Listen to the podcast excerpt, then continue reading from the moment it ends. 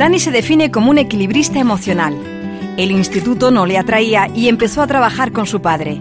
Fue la imitación de sus artistas favoritos la que le llevó de la mano a soñar con formar su grupo de música algún día. En un banco de madera de la Academia de Interpretación en la que estudió en los 90, se gestaron las primeras canciones del Canto del Loco, la formación que sedujo a millones de jóvenes. Tiene 40 años y durante este tiempo ha ido guardando experiencias. Le encantaba conducir y trabajando como repartidor de pedidos, escuchaba y cantaba la música que le gustaba. Aquel joven decía unas cosas, hoy es un hombre mesurado. Su mirada anticipa lo que después escribe o siente. Lucha contra las subidas y bajadas del amor y el desamor, contra la incertidumbre. Es lo que transmiten algunas de sus canciones. Ellas nos ponen frente al espejo. Con ellas canta la sociedad que le rodea, pero también a sus experiencias personales. El mismo Dani, que ha compaginado los escenarios con el cine o la televisión, es del Atleti. Es inconformista. Javi se dedica a la radio. Cinco palabras dichas con orgullo en su perfil de Twitter.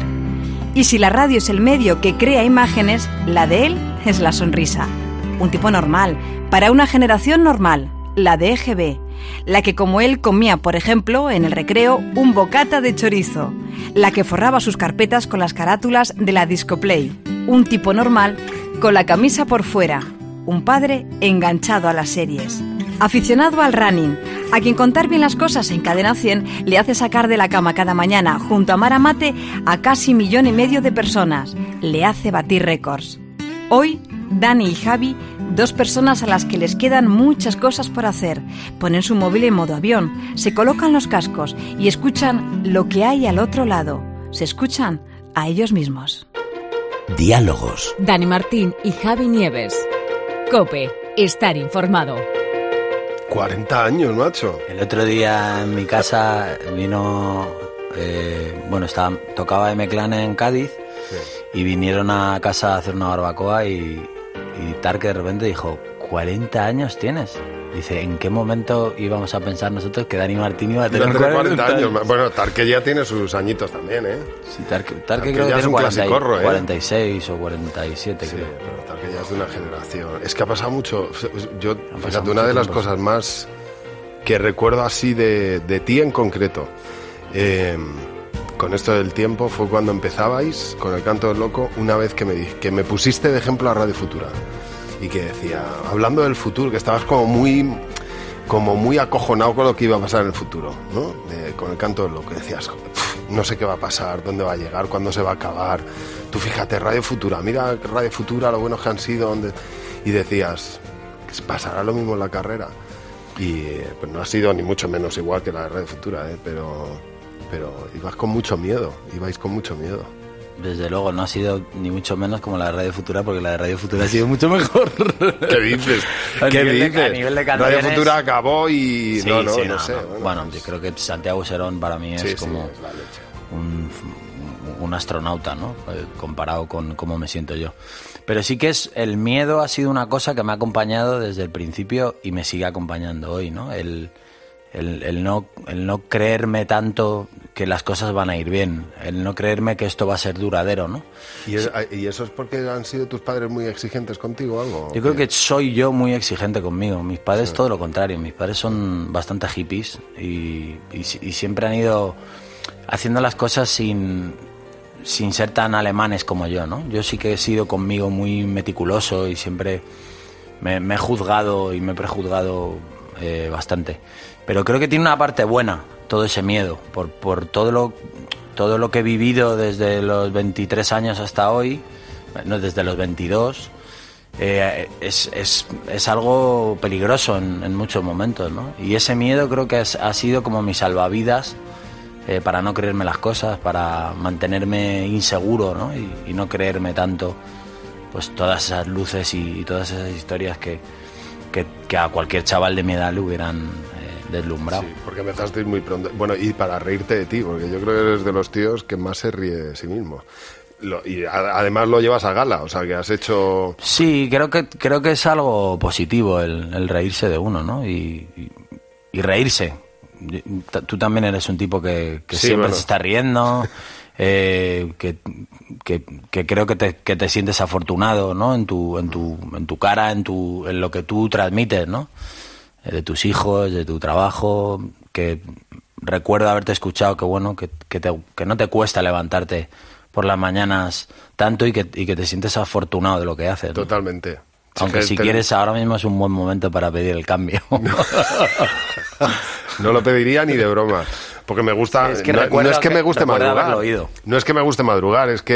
eh, o sea, madrugar le pica a cualquiera. Porque te levantas muy temprano y, y el, el sopetón es, es durísimo. Y, joder, y, y es que son las ¿A qué 4 hora y, te 20, levantas? 4 y 20, ¿eh? muy heavy, sí. Entonces te levantas y el sopetón es duro. Pero, claro, es que llegas a casa muy temprano. O sea, Y nosotros- disfrutas de tus hijos. Claro, nosotros hacemos vida de pueblo. Yo siempre lo digo. Comemos y cenamos toda la familia en casa siempre. Entonces eso... no- ¿Y a qué hora te acuestas? Pues a las 10, 10 y algo, no muy tarde.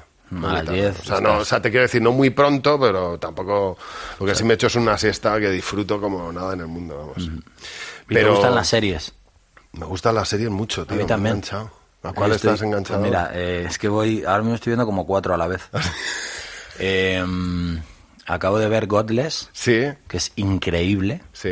Es lenta, Ajá. pero es increíble. Acabo de ver Ozark. Sí, me- también. me no la he visto, pero la, la gente que la ha visto la ha recomendado mucho. Estoy enganchado a un culebrón que se llama Bloodline, que es la historia de una familia que tiene un hostal en, en un callo al lado de Miami. Sí. Y bueno, luego Ray Donovan, por supuesto, que la acabo de terminar. ¿Dos Estoy- metros bajo tierra la has visto? ¿Cuál? La de dos metros bajo Sí, tierra. sí, sí, sí. Ya, hace tiempo. Sí, ya. sí, sí, sí. ¿Te- ¿Qué te pareció el final? Eh, hostia, no recuerdo ahora mismo. ¿No recuerdas? Bueno, no vamos a desvelar nada. No, no, no, no recuerdo uno de los finales más espectaculares de... Sí, ¿no? sí, sí, sí, sí. Yo es que, bueno, luego también muy de la comedia, me- me- me- yo puedo ver 500 veces Friends. O sea, mm, 500 veces, no me canso nunca, me lo sé de memoria, me río siempre. ¿Y has con visto todos los capítulos? Todo, todo, todo, me lo sé entero. Pero luego, bueno, me gusta. Yo, en ese sentido, también, pues le dedico tiempo a, a narcos, a joder, lo típico. ¿Y de Sinner, has visto? No. También te la recomiendo. Es que pasas Jessica mucho Biel. tiempo, ¿no? En el, eh, tú en, eh, te quiero decir, mucho tiempo de, furgoneta, de viaje, de furgoneta. de- eh, o el ave o el avión. Y si tienes 12 horas, a veces escribo o a veces veo series o, o veo pelis. Pero, o sea, ahora mismo de Netflix creo que he visto todo lo que hay. O sea, sacas O sea, casi todo. de verdad. O sea, no todo, es imposible. Sí, sí, me encanta. me enc- Y luego, me- como pasas mucho rato fuera de casa, cuando estoy en casa también, o sea, de repente un sábado me apetece mucho más estar en el sofá y ver una peli y pedir una pizza que salir a, a la calle. Bueno, pero tú eras, tú, has, tú eras de salir y de... has Sí, tenido tu- de salir claro. y de tomar copas y, y ¿Y de- en qué momento cambias, macho? Bueno, yo creo que como todo, ¿no? Sí, sí, Llega un momento, que- antes era más de salir y tomar copas y ahora soy más de hacer una sobremesa, de tomarme un buen vino, de disfrutar de una charla con amigos, de, de no tanta aglomeración. No me, no me gustan los sitios con mucha gente. Me, me vuelvo así como un poco tímido. ¿Y sigues yendo a conciertos? Pues habéis sido tú, en concreto, muy inquieto viendo grupos nuevos. Sí, y- mira, este verano he estado en Chicago viviendo a Green Day. ¿Ah, sí? Sí. ¿Dónde? En, el- en un campo de béisbol de los Cubs. De los Cubs. Me encanta ese- esa banda, me parece Sí, sí. buenísima. Para mí ahora mismo en directo de lo Sí. mejor que he visto. Y, mm, y la verdad que me lo pasé muy bien. Y ya de paso conocí Chicago. O sea, también hago ese tipo de, de, de cosas así. Eh, el- ¿A Pearl el- Jam les has visto alguna vez? eh, no, mi primo y Chema sí. Les vieron en el velódromo de Anoeta hace un montón de tiempo, que, cuando tío, éramos yo- el canto. Sí, sí. Y durmieron en la playa de la, de la Concha, sí. Yo te veo cantando una canción de... Sí, te, mandé un- de Vaya verdad, ¿eh? piropo. No, no, de verdad. O ¿Hay sea, alguna mis dos canción...? cantantes favoritos eh, de música rock son Eddie Vedder y Chris Cornell de, de Soundgarden, que murió. Pues te veo cantando y haciendo... Algún día tienes que hacer una versión de Pearl Jam. De Jeremy o de alguna de esas, ¿no? Sí. O Alive. No, ni Jeremy ni Alive. Yo te pondría... ¿Cómo se llama esa canción? Na, na, na, na, na, na, na, na, na, na, na. Yes, I understand that every life must end. Uh-huh. As we sit alone, I know someday we must go. Oh, I'm a lucky man to count on both hands the ones I love. Some folks just have one, yeah, others they got none.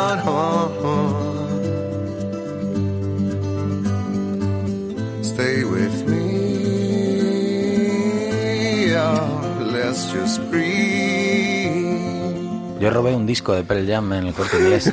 Pero qué cutre eres.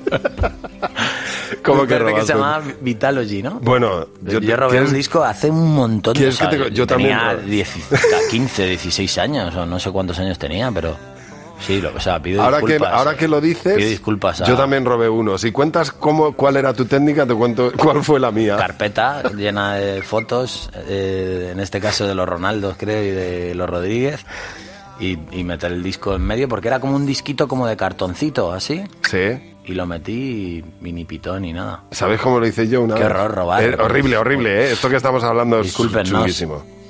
Eh, cogía los vinilos y entonces en, en una funda cabían dos. Y, y metí un... Tenías que abrirlo, ¿no? Primero, Claro, lo abrías, lo abrías, pero mirabas un vinilo, sacabas el vinilo tal y luego lo metías por equivocación en otra funda y te vas dos por el. Una, una cosa muy cutre. Y te faltaba la funda del otro, claro. Claro, claro. Sí, pero tenías el disco que era lo más Lo más- impresionante. sí. Estoy mirando la canción, joder, pero no era. Es. uf, Qué rabia, tío, no verlo ahora mismo. ¿Y corres todos los días? Bueno, ese era el objetivo. Empecé corriendo y lo tuve que dejar porque me operaron de la rodilla. Mm, Yo he parado un poco también por, por el mismo motivo. Sí, Por- la, también del Sí, por- menisco, ¿qué? ¿O? No, no, bueno, los meniscos los tengo rotos, los dos. Pero he hecho una maratón con los meniscos rotos. ¿En serio? Sí, ¿Cuál? eh, la de Madrid. Ah, mira. Sí, hice la maratón de Madrid entera. Eh, el problema es cuando hago rotaciones, si juego al fútbol o al pádel, es Claro. cuando me cuando me sufre más la rodilla.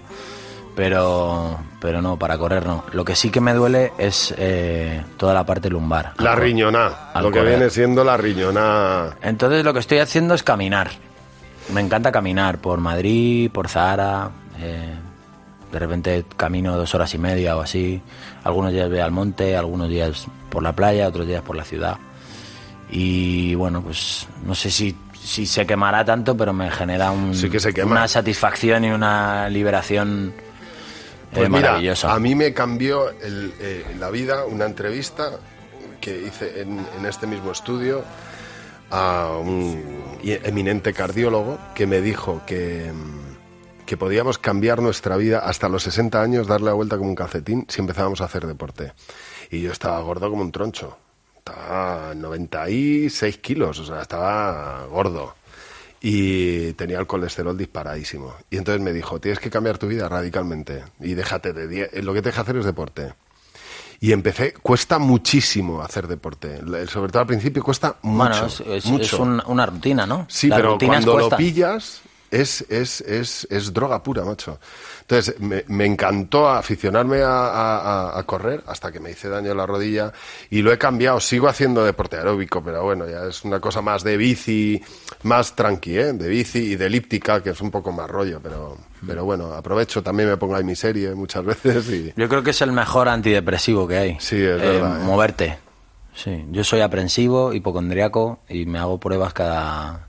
Un día me levanto por la mañana y digo, algo no va bien.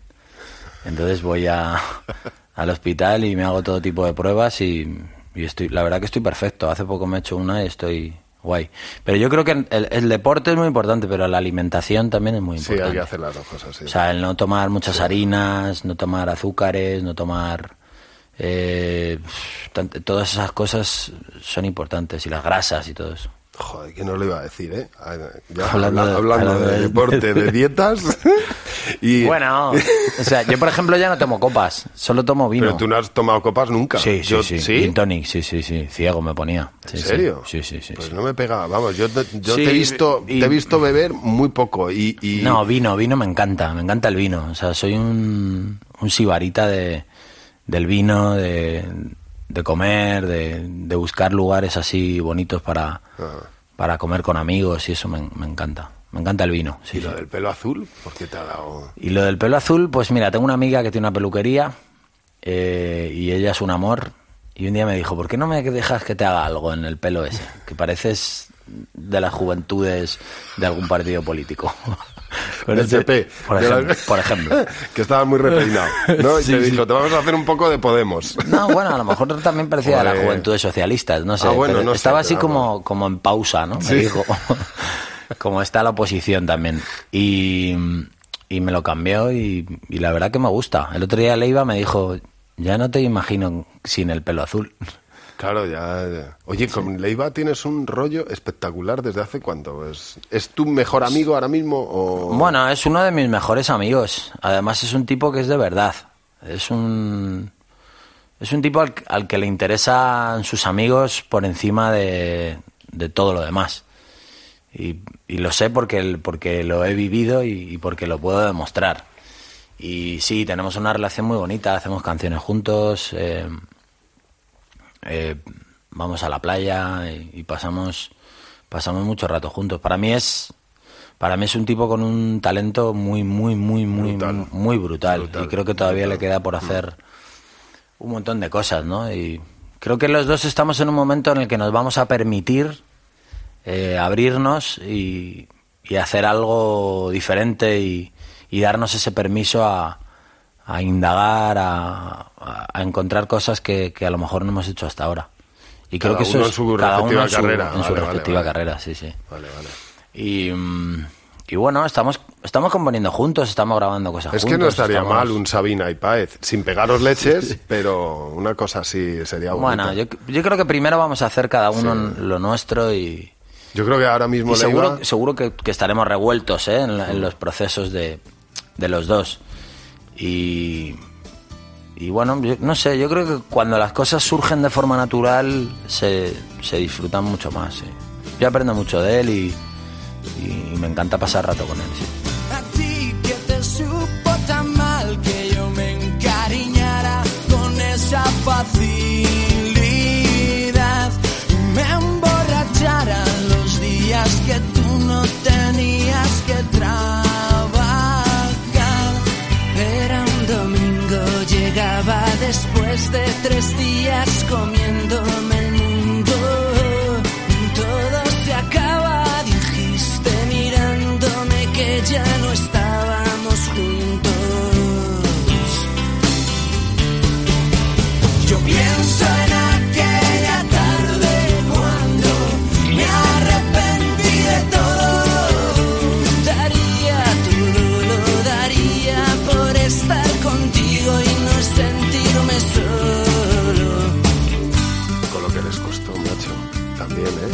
pereza.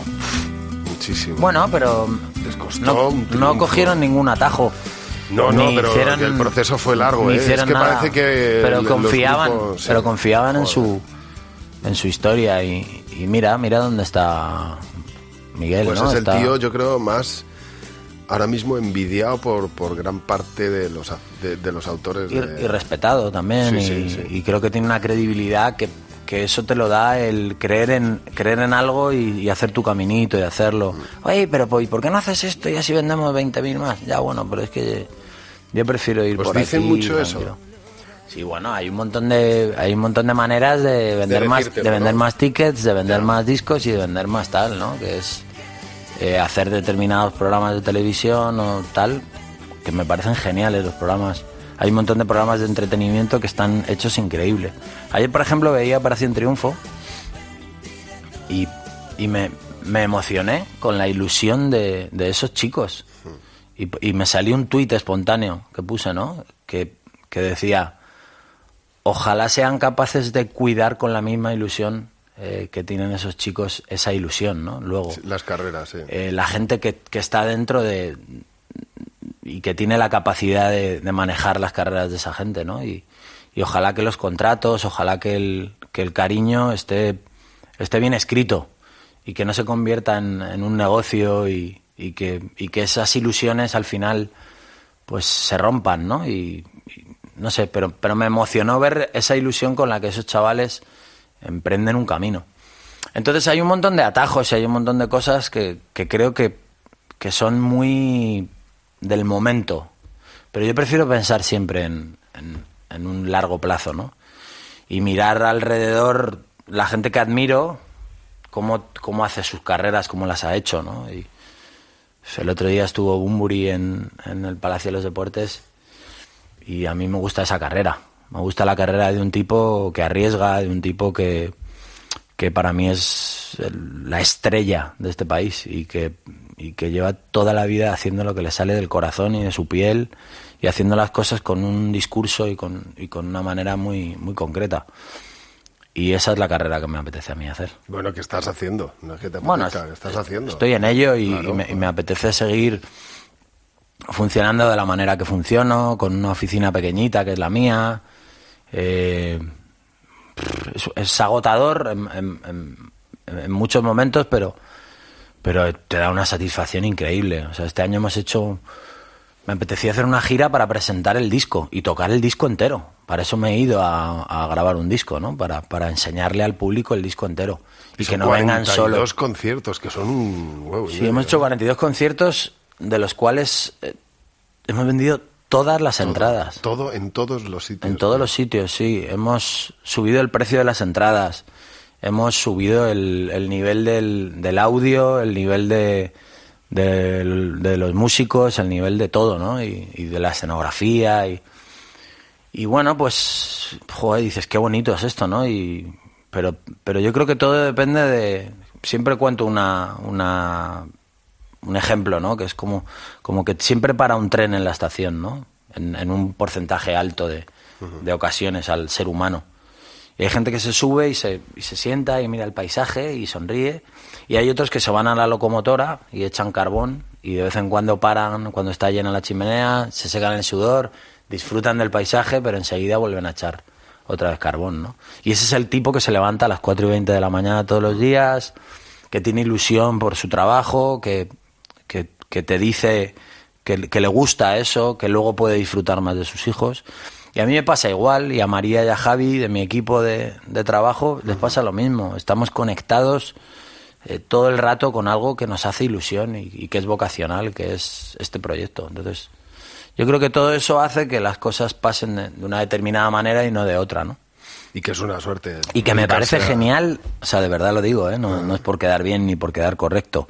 Me parece genial el que agarra esos atajos, el que tal, porque todos tenemos necesidades diferentes en, en- en diferentes momentos de nuestra vida, ¿no?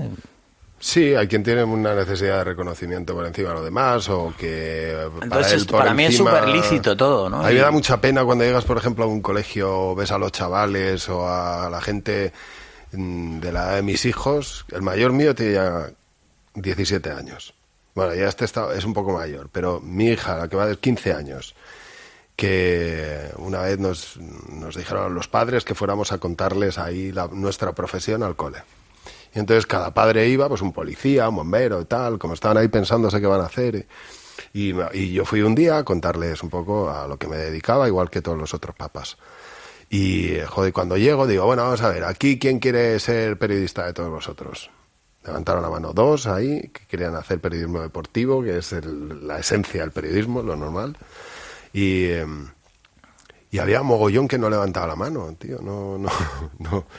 Y yo decía, pero ¿y qué queréis ser? Y si preguntaba, y si pregunto, lo dije de coña, ¿eh? Y si pregunto quién de vosotros quiere ser famoso, ¿cuánto levanta la mano? Y levantó la mano un, un número de gente mayor que, que el que yo me esperaba. Tío, la gente quiere ser famosa, no entiendo por qué, pero no Bueno, te dicen, yo quiero ser famoso Vivimos porque en quiero un, ser vivimos el... en un mundo de Instagram, Ya, tío, de Twitter y de... No, no termino de entender. O sea, quiero, yo televisión. entiendo que tú quieras ser el tío que mejor hace un jarrón de barro del mundo.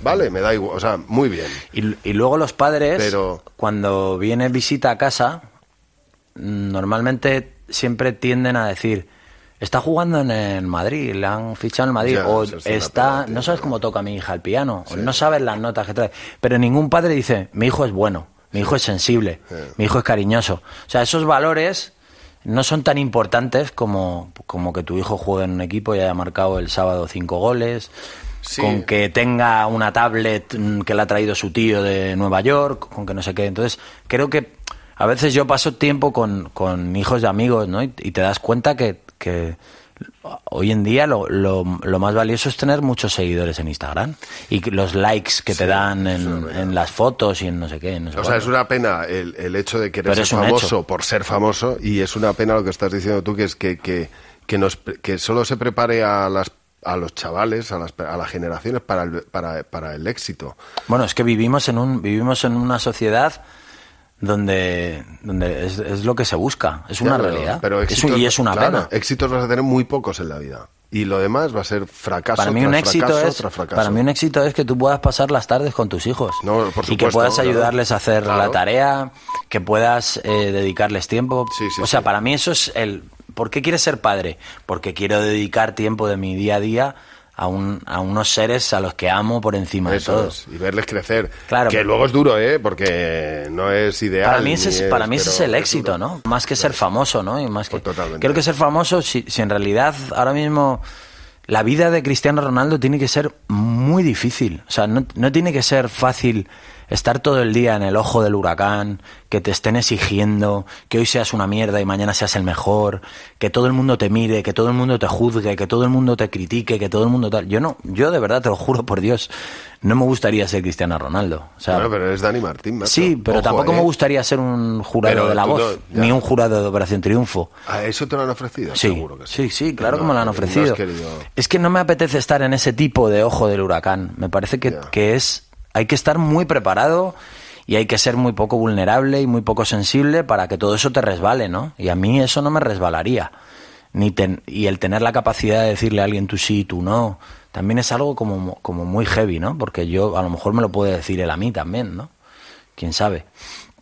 Entonces, Pero eh, tú te das cuenta también que si la gente te conociera ahí, conocería a un Dani Martín que no... Bueno, pues que escuchen la radio, es que Ya, escuchen ya, 100 ya, programas como Sí, este sí, sí, sí, para de darse cuenta de eso o Pero- que mañana me haga Iñaki Gabilondo una entrevista maravillosa. O sea, con esto no estoy queriendo decir que lo que yo lo que yo propongo sea mejor, no, es es un camino diferente, pero para mí eh, hacer una promo de la voz haciendo un símbolo de la V o diciéndole a un chaval tú sí, tú no y sentándome ahí y siendo yo quien decide y quien no decide, para mí es una exposición que me hace daño en el estómago y que prefiero no tenerla. Sé que vendería en vez de 6.000 tickets en Santander 15.000, seguramente.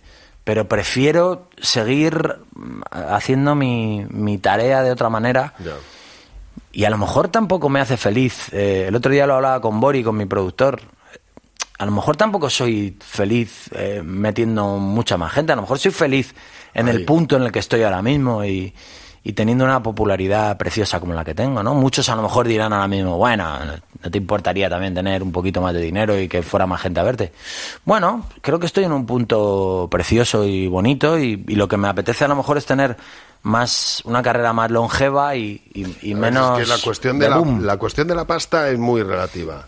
Yo, estoy convencido Es lo de que la es lo es lo mismo que el éxito y que todo. exacto. La pasta eh, depende de las el más rico es necesidades el que menos tengas. necesita, ¿no? Te cuento qué es lo que más ilusión me ha hecho en mi vida. me acabo de comprar una casa en un pueblo.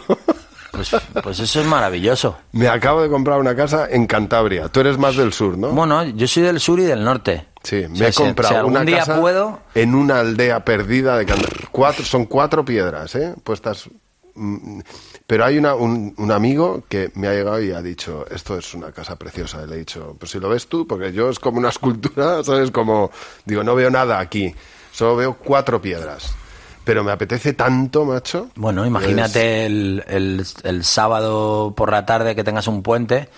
Claro, Ahí. porque tú trabajas los sábados. Eh, y termines y no tengas que venir hasta el miércoles y te puedas ir ahí a, a escuchar feliz. a los pajaritos, ¿no? Nada, escucharla. Y que no haya eh, 3G ni Pues la- wifi ni nada. Es, es ahora mismo una de las cosas que más pues, ilusión me ha A mí me pasó lo mismo hace un tiempo con un pueblo de España que se llama Zahara de los Atunes. Y, y eres feliz. Que allí. cuando llego a Barbate y, ve- y empiezo a ver ese mar, que a mí nunca me ha gustado la playa, ni, ni me ha gustado estar siempre en un mismo sitio. Encontré un lugar que para mí es la leche, claro, muchos dirán, nos ha jodido, claro. Sí, bueno, pero, pero a Sí, partir pero de mi sitio. esfuerzo, a partir de mi trabajo, es un sitio en el que soy feliz. Y soy feliz en invierno que, que parece Walking Dead, que no hay nadie. O sea, me encanta, me encanta pasear por la playa, me encanta salir a correr por la montaña. Me encanta ir a comer a los sitios que hay que son magníficos, donde, donde la gente todo lo que hace lo hace con cariño también. Y es un lugar maravilloso. Yo, yo fíjate, es que te hacía más por el norte a ti, que te gustara más el norte que el sur. Me encanta el norte. eh, o sea, si algún día puedo, me encantaría también tener una casita en, en el norte y también ese plan de, o sea, yo para mí mi plan es ese, amigos, fin de semana, eh, ir a comer a un, a un sitio rico y, y luego pasar en casa jugando a cualquier cosa o haciendo karaoke que nos encanta a mis ¿Ah, sí? amigos y a mí. Sí, sí, sí, sí. ¿Y qué cantas tú en el karaoke? Tenemos, yo de todo. De todo. Tenemos un, un aparato que se llama Party no sé qué, Así. que tiene luces también y no sé qué. Muy barato, muy de feria. Y entonces vamos poniendo canciones y tiene un, un este que es de karaoke y, y la verdad que es muy divertido. ¿Tus amigos han cambiado?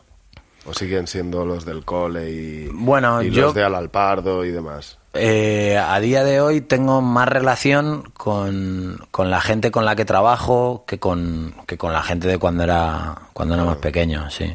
Al final es con la- acabas teniendo relación con la gente a la que con la gente ves, con la ¿no? que Y estás, con la más, que estás más- en el día a día, sí. Y, y luego, pues, con la gente con la que has ido creciendo, pues, uno se casa y se compra una casa en Rivas, otro se compra una casa tal, y al final te ves menos. Eh, pero bueno, yo les sigo teniendo el mismo cariño que al principio y, y aquí estoy para lo que quieran. Hago unas mudanzas maravillosas. Sí. Sí, claro, coño. Con los amigos hay que estar para. Sí. Para, hacer todo menos para la mudanza, Dani. Para un amigo se está. No, hombre, Vale, no. Con un amigo se está para todo menos pa' para un una amigo hay que mudanza. estar pa' una mudanza. Joder, qué duro es Sí, eso. sí, eso es muy duro, tío. Bueno, pero para mí eso es la verdadera amistad, ¿no? El, el día que Sí. necesitas algo Sí, sí, así, tal, ahí están los amigos de verdad. Y tengo unos amigos maravillosos eh, con los que con los que me encuentro genial a día de hoy y me, me siento como como en comunión, ¿sabes? Eh, todo hacemos bote, eh, no paga uno ni paga otro, sino que hacemos un bote y pagamos entre todos y, y creo que es creo que es bonito eso, ¿no? Yo, a mí me hace sentir muy a gusto eso. Somos todos iguales. Estaba pensando también, ahora que estás hablando de amigos, que en también en traiciones. En traiciones. Sí, bueno, Que has vivido alguna. pero es una- pero pero es lo peor que le puede ocurrir. pero cuando me preguntan no no cambiarías en aquel momento que dijiste venga vamos a trabajar con, con esta persona no cambiaría no lo cambiaría porque gracias a eso hoy tengo mi oficina. Y funciono de una determinada manera por una serie de vivencias que me han hecho aprender. Porque claro tú tú a mí mi madre me ha, enseñado a que hay que confiar en las personas en, la gente que, que hay que creer en, en el ser humano. Y yo es como he actuado toda mi vida. Y mis padres me han dejado siempre que me subiera al árbol que me diera el golpe y luego me han, me han ido a, a socorrer, ¿no? Pero no me han estado diciendo no te subas a ese árbol, no te subas a ese-". No, me han dejado que yo aprendiera y, les, y se lo agradezco. Y, y la verdad que creo que han sido... eh, no, no han sido traiciones, han sido vivencias y enseñanza. A lo mejor traiciones han sido para ellos mismos que se han traicionado y se han metido un palo en la rueda de su bicicleta, ¿no? Bueno, y a ti, joder. O sea, que Bueno, se pero el- a mí lo que, o sea, a no lo sé. mejor hemos perdido dinero, pero siempre, siempre he bueno, dicho ya está, pero, joder, pero no, que- pero que- no han logrado hacerme perder la ilusión, ¿sabes? Y las ganas de seguir comiéndome el mundo con mi manera de, de afrontar la, la vida. No, no lo han conseguido, de verdad. Y lo, y lo digo con una sonrisa. Qué bonita la vida, queda todo de golpe y luego te lo quita. Te hace sentir culpable, a veces cuenta contigo, a veces ni te mira. Qué bonita la vida.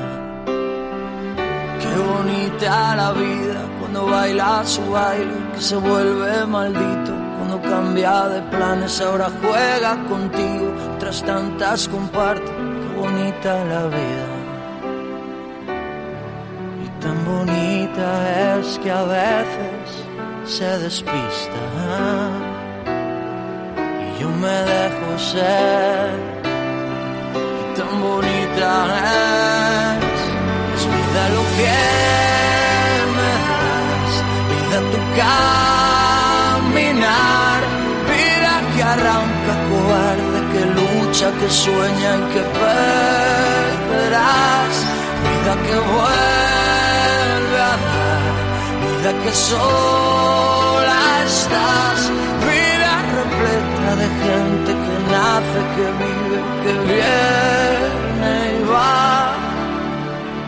Qué bonita la vida, tantas veces enorme, te acaricia y te mima, te hace sentir tan grande, a veces eres un niño, a veces enemiga. A mi sobrino el otro día contó en casa en la, en la- o llegó a casa diciendo la famosa frase de quiero dedicarme al mundo, quiero ser artista, quiero dedicarme. El de 17. No, un sobrino mío. Ah, un sobrino, creía Sí. que tu hijo. Y, y dijo, no, yo quiero dedicarme a la música. Y eh, empieza a verse empieza a verse bien, ¿eh? Que ha habido, o sea, que parece que el que se quería dedicar a alguna disciplina Sí, artística estaba estábamos muy un mal poco visto. en la, en la, muy mal visto. en la no es de mal visto, de era vagos y maleantes, casi, ¿no?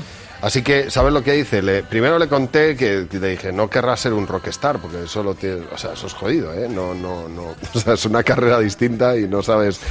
eh, no, no, yo quiero dedicarme a la música. Y le dije, bueno, te voy a llevar a ver una persona que te puede asesorar. Y llamé a Teo Cardanda.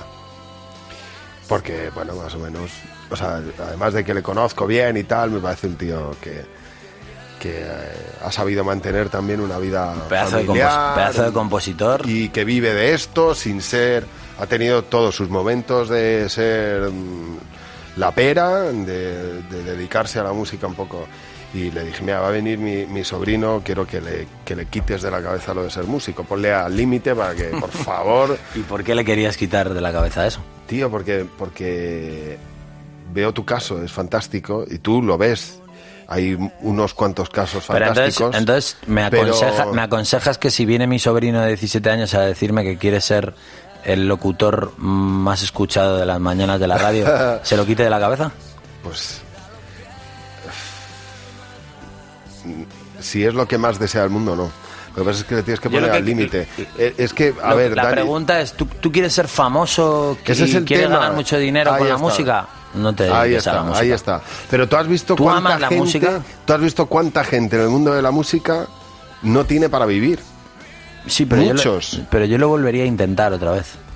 Porque es lo que me hace Sí, feliz. sí, a mí lo que, me- pues, lo que te eso es decía lo que decía. Yo estoy con Iñaki, con, el pianista que, que me acompaña, y estamos los dos en una habitación con un ordenador grabando, y de repente se nos ocurre una melodía, y a mí se me empieza a ocurrir una letra.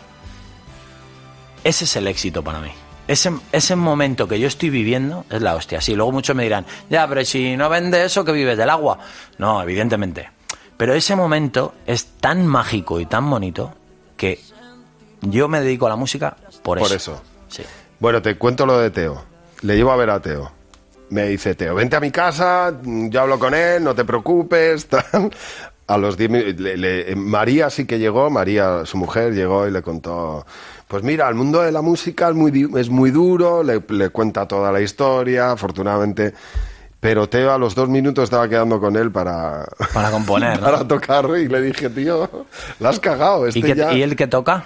Eh, él está tocando la guitarra, está en la Escuela Europea de Música. ¿Se llama así? Escuela Europea No, de no Música sé, no la Creativa, conozco. Escuela de Música Escuela de Creativa. Música Creativa, sí, eso sí. Eso, eso es, eso es. Yo creo que lo, que lo que hay que hacer es vivir. Y la, y la vida te va Está encantado, ¿eh? colocando. Yo, Está encantado.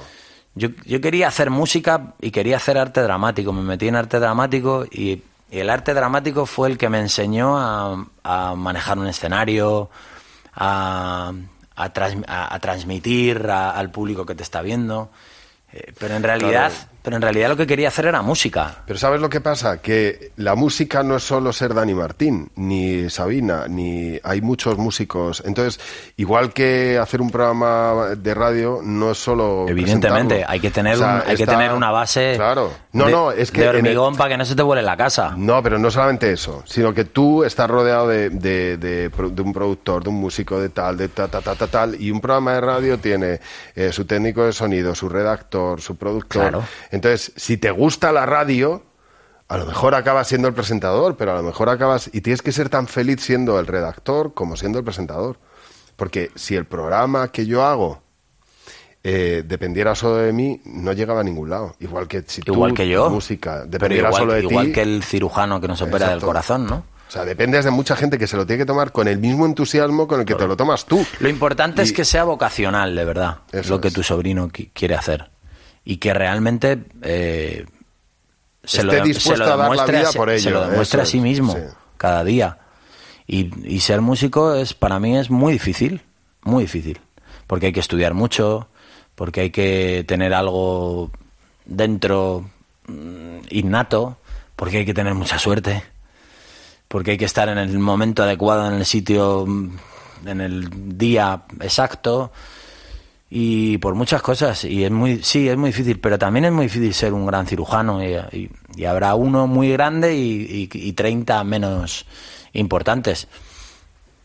Pero creo que el, darse el permiso de vivir un sueño es tan maravilloso ese viaje que, que yo creo que nadie debe perdérselo y todo el mundo debe atreverse a soñar con estar un día sentado en, en- aquí como Paco González eh, haciendo su programa de- del fútbol, ¿no? Si lo sueña un chaval que quiere ser periodista deportivo. Pero hay que saber que antes hay que pasar frío en el Mántico intentando entrevistar Totalmente. al futbolista de turno, ¿no?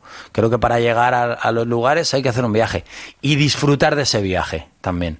Porque yo, hasta que pasó un año, desde que el canto sacó su primer sencillo, no nos apoyaba casi nadie. Eh, empezó esta casa apoyándonos, pero había otros que decían que hacíamos rock torero y, y- los discos estaban en las tiendas y nadie iba por ellos. Y eso te frustra y eso te no sé cuántos. Y, pero y seguimos y seguimos y seguimos, ¿no? Y al principio nos montábamos la batería nosotros, conducíamos, eh, haces un montón de cosas, pero ese es el camino para llegar a, a un día eh, salir a las ventas o al Palacio de los Deportes. O, pa- o para nosotros, el primer día que llenamos la Caracol, esas eran las ventas mías de ahora, ¿sabes? Llenar la Caracol para nosotros era el día más feliz de nuestras vidas. O sea, eh, no, te puedes hacer una idea. Es, yo creo que hay que ir viviendo el presente de cada momento y ese es el viaje que tú vas haciendo. A lo mejor eras más feliz cuando hacías la Caracol que ahora cuando haces las ventas, ¿no? En, muchas carreras. Yo en mi caso estoy viviendo en el presente el momento más feliz de mi, de mi vida, tanto personal como profesional. Porque es, es como estar disfrutando de un, de un vino que está rico y de una charla con amigos y, y de algo como más, más real. Lo otro era como un botellón. ¿Estás enamorado o qué? Que si estoy enamorado, Sí. estoy enamorado de, de un montón de cosas. Eso es que no estás enamorado. Estoy enamorado No, no. de un montón de cosas. Es que te, A como, te- veces- como dices que estás en tu mejor a momento veces sí- personal, digo, sí, está, se nos sí, ha pero- enamorado. Pero no, pero no a por ahí, veces, no por a ahí. veces tenemos modelos de vida, ¿no? De que est- estar enamorado de una persona es lo que nos da el- la felicidad personal, ¿no? Y creo que a veces no hace falta estar enamorado, sino admirar a alguien que tienes al lado, o quererle, o, o tal. No, no digo que sea mi, mi, mi momento ese tampoco, ¿eh? Eh, pero estoy viviendo un momento de disfrutar, de disfrutar de- del presente, de lo que realmente existe, que es esto que tenemos ahora mismo, esta charla. Esta charla la he disfrutado. No estoy pensando en luego me voy a ir a no sé qué, voy a hacer no sé qué. Que antes me pasaba. Ahora estoy disfrutando y estoy pensando que no nos digan que han pasado ya los 50 minutos porque estoy, estoy encantado de estar aquí, ¿sabes? Entonces ahora me pasa lo mismo. Me voy cuatro días a Zara. Disfruto de esos cuatro días. Estoy viendo de Sinner. Estoy viendo de Sinner. Estoy tuiteando. Estoy tuiteando. Estoy haciendo una tortilla de patata. Voy a disfrutar de esto. Y creo que es mucho mejor. Porque como lo otro no existe, prefiero disfrutar tal. Suena un poco utópico todo, pero... No, pues es un estado. Pero es un estado que a mí, a mí me hace estar mucho ¿eh? más relajado y más tranquilo de lo que estaba antes, sobre todo siendo la persona que soy, que soy un, un- un cerebro que, que piensa en Ay, 750 es verdad, cosas es que a la tú vez. es que tú eres. no, no, no llego a serlo diagnosticado. No eres. No soy. TDAH, no. No, no No, pero, TDAH. pero sí que tengo un. O sea, sí que tengo un- una cabeza que es una lavadora, a tope, ¿sabes? A topor. Soy un- una persona. ¿Pero te lo hubieran diagnosticado de chaval o no? No lo sé. Lo que pasa es que ahora TDAH es cualquiera, porque te pone un chaval que se pone a. que es un poco nerviosillo, ya le dice, bueno, es que es hiperactivo. No, no, no. Yo no voy a ir a que me lo diagnostiquen ya. ya me he encontrado yo mi- mis maneras de ponerme límites a la cabeza. Pero, de pequeño eras así. Porque a lo mejor- Sí, de pequeño estaba, estaba en clase y estaba silbando y, y estaba escribiendo una canción a la profesora de historia que me encantaba, Así. una letra y, y, oiga, llamaban a mi madre, oiga, su hijo me ha escrito esto. ¿En serio? Sí, mi madre le decía, pues qué, pues qué, pues qué bonito, ¿no? Que ahora usted eh, Sí. se sentirá halagada, ¿no? Ya, bueno, pero es que estábamos en clase de historia. Y, ¿Y sí, qué le pusiste, te acuerdas? Sí, bueno, pues, pues imagínate, mi cora- quiero que llegue siempre tu clase porque te amo y siento por ti algo Pero qué fuerte, especial. Sí, Qué era- fuerte. Bueno, era muy sincero y, Ya, ya, ya. y, y- y era así. Entonces, a lo mejor era diferente, era un, un chaval distinto, pero no era hiperactivo TDAH. No, pensaba en, en muchas otras cosas. 16 añitos fiera, me creía el rey del mundo, con mi lema por bandera, lo que digan yo no escucho. No había nadie que pudiera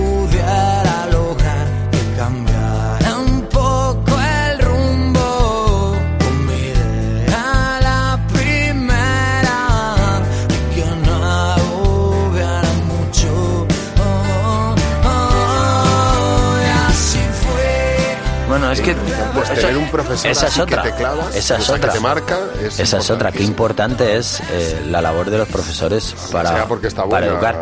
Pero, que- qué importante es el equilibrio entre, el- entre los padres y el profesor, ¿no? Porque yo creo que debería existir una asignatura que, que fuera de los padres y, y el... ¿Por qué te enamoró esa profesora? ¿Te Y los alumnos ¿Por y el profesor. Porque no creo que fuera solo porque fuera guapa, que era una... Bueno, yo creo que le, le haría gracia, ¿no? Mi, No, no, que ¿por qué te enamoró a ti? ¿Por qué te enamoraste? Bueno, porque yo creo que le haría gracia a ella Ah, vale, vale, y ella vale. me tenía, me, me trataba con de una manera. Ah, Ella pensó a este chaval la manera de enseñarle es con cariño y tratándole de una manera eh, que él lo va a entender mejor. Entonces esa era la asignatura que más aprobaba, porque ella me trataba de una manera que me hacía estar más atento. Sí es cierto que de vez en cuando perdía la atención para escribirle una canción agradeciéndole eh, ese es cariño bueno, que me, que es me que es muy bonito, tío. ¿Y qué años tenías? Pues yo O tendría... sea, ¿Estabas en el instituto? Estaba en el instituto, sí. Tendría 15 años o 14 o así. Sí. O sea, lo que dices en el fondo encierra encierra algo esencial, que es que es que solo eres capaz de enseñar a otra persona desde el cariño. ¿eh? Bueno, yo creo que cuando una persona te enseña con cariño e intenta comprender cómo es ese niño y, y- y no generaliza con todos, Es cuando empiezas a un niño inquieto en mi época era un niño malo. ¿Sabes? Yo era un niño malo para muchos profesores, porque era inquieto. Entonces, para aquella mujer, yo no era malo, era un niño inquieto. Entonces sabía que me tenía que, que tratar de otra manera. Pero creo que ese trabajo solo el profesor no lo puede hacer, tiene que hacerlo en conjunto con la familia.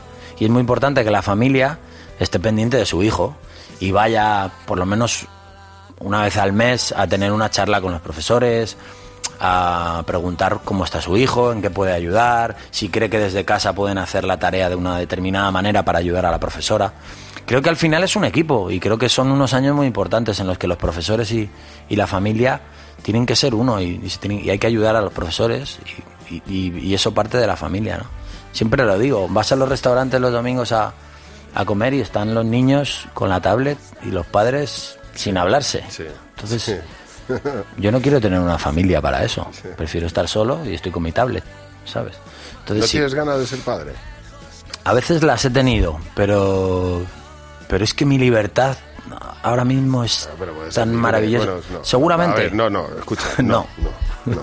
Seamos realistas. Mi libertad a día de hoy es tan grande y, es, y me siento tan feliz así y me da tanto miedo no ser capaz de, de llegar a, a- a- a darle a esa persona lo que en realidad necesita porque mi, mi prioridad sea mi trabajo y mi música. Entonces yo me voy a marchar de giras y ¿qué pasa? ¿Que se va a quedar una persona A cuidar a a, cuidar hijo? a mi hijo?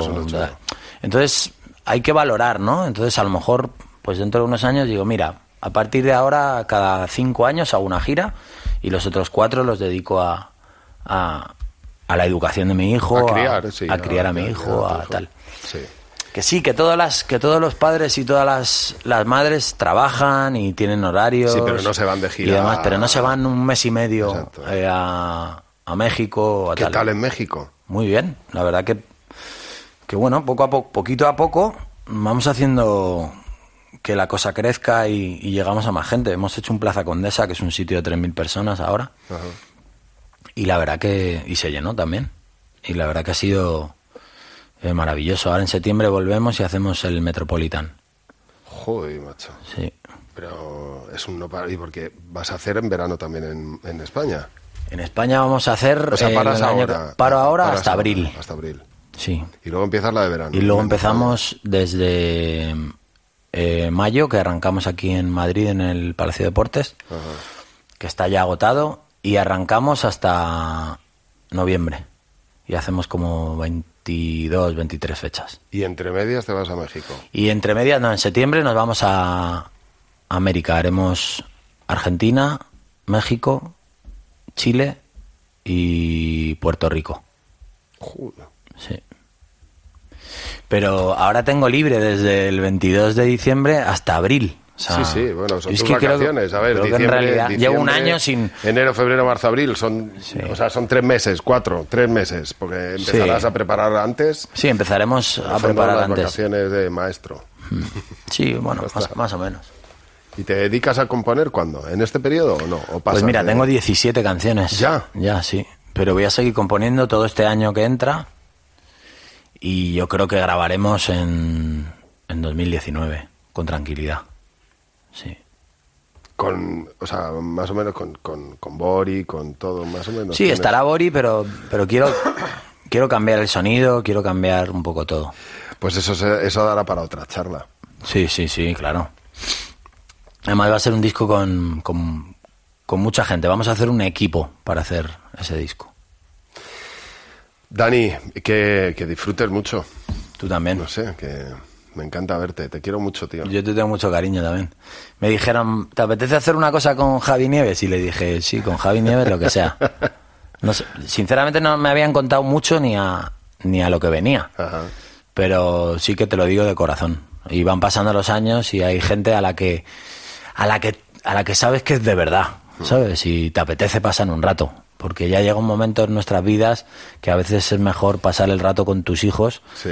que con gente que no te apetece pasar el rato, ¿no? Y, y como no hay obligación y, y apetece, pues ojalá que nos siga apeteciendo. Pues nada, a disfrutar. Me ha Un beso. encantado verte, tío.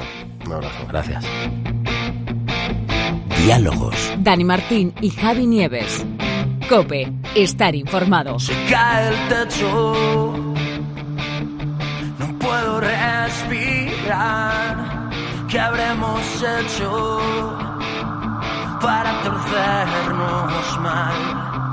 Y se han deshecho el cielo y el hogar y lo de dentro no se pudo salvar. ¿Y a dónde irán todas las ganas de querernos más? Se las lleva sky.